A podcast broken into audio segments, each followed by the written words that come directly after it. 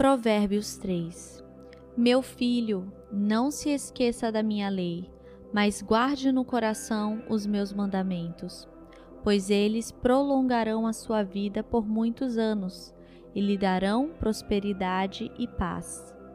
Que o amor e a fidelidade jamais o abandonem, prenda-os ao redor do seu pescoço, escreva-os na tábua do seu coração. Então você terá o favor de Deus e dos homens e boa reputação. Confie no Senhor de todo o seu coração e não se apoie em seu próprio entendimento. Reconheça o Senhor em todos os seus caminhos e ele endireitará as suas veredas.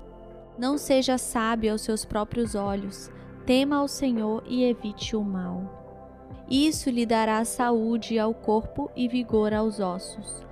Honre o Senhor com todos os seus recursos e com os primeiros frutos de todas as suas plantações. Os seus celeiros ficarão plenamente cheios e os seus barris transbordarão de vinho. Meu filho, não despreze a disciplina do Senhor, nem se magoe com a sua repreensão, pois o Senhor disciplina quem ama, assim como o pai faz com o filho de quem deseja o bem.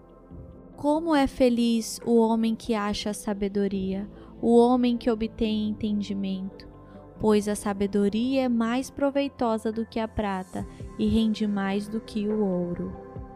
É mais preciosa do que rubis, nada do que você possa desejar se compara a ela. Na mão direita, a sabedoria lhe garante vida longa, na mão esquerda, riquezas e honra. Os caminhos da sabedoria são caminhos agradáveis, e todas as suas veredas são paz. A sabedoria é árvore que dá vida a quem a abraça, quem a ela se apega será abençoado. Por sua sabedoria o Senhor lançou os alicerces da terra, por seu entendimento fixou no lugar os céus.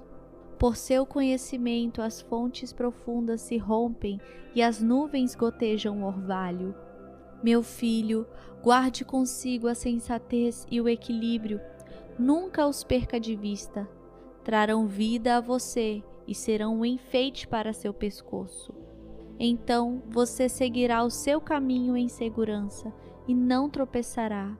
Quando se deitar, não terá medo e o seu sono será tranquilo.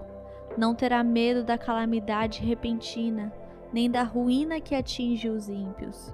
Pois o Senhor será a sua segurança e o impedirá de cair em armadilha. Quanto lhe for possível, não deixe de fazer o bem a quem dele precisa. Não diga ao seu próximo: volte amanhã, eu lhe darei algo, se pode ajudá-lo hoje. Não planeje o mal contra o seu próximo que confiantemente mora perto de você. Não acuse alguém sem motivo, se ele não lhe faz nenhum mal. Não tenha inveja de quem é violento, nem adote nenhum dos seus procedimentos, pois o Senhor detesta o perverso, mas o justo é seu grande amigo. A maldição do Senhor está sobre a casa dos ímpios, mas ele abençoa o lar dos justos. Ele zomba dos zombadores, mas concede graça aos humildes. A honra é herança dos sábios, mas o Senhor expõe os tolos ao ridículo.